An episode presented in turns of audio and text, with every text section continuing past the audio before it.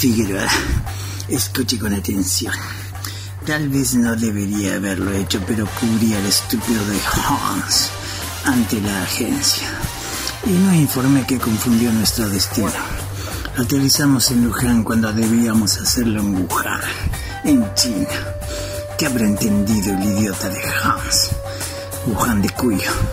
Sospecho que debe ser la precaria tecnología del invisible. No tiene GPS, ni siquiera tiene escobillas para el parabrisas. El medidor de aceite no funciona. Uno de los neumáticos ya no soporta más recapados. Tampoco está operativo el medidor de combustible. Solo tiene AM. No podemos sintonizar la 987. Hay solo un paracaídas y no puedo asegurar que funcione. Hans dice que el Phantom también está flojo de papeles. No tenemos el BTV aéreo ni la patente al día. Demonios, Figueroa. Un agente internacional no puede trabajar en estas condiciones. No importa. He trabajado en peores condiciones. Hans se las ha ingeniado para poner más o menos a punto al viejo invisible en un taller mecánico de Luján de Cuyo, de cuyo viaje prefiero no acordarme. Tuvimos que esperar por un repuesto que no se conseguía, para los alerones o algo parecido. No sé mucho del asunto. Bien.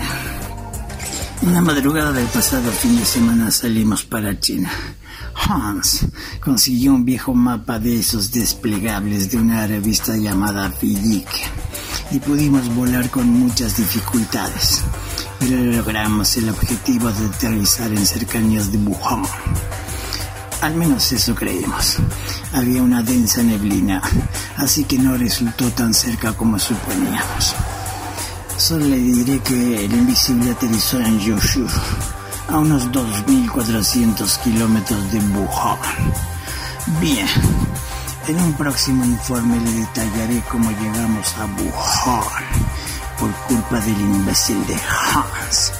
Usted siga ahí templadito en el estudio del 98.7, maldito.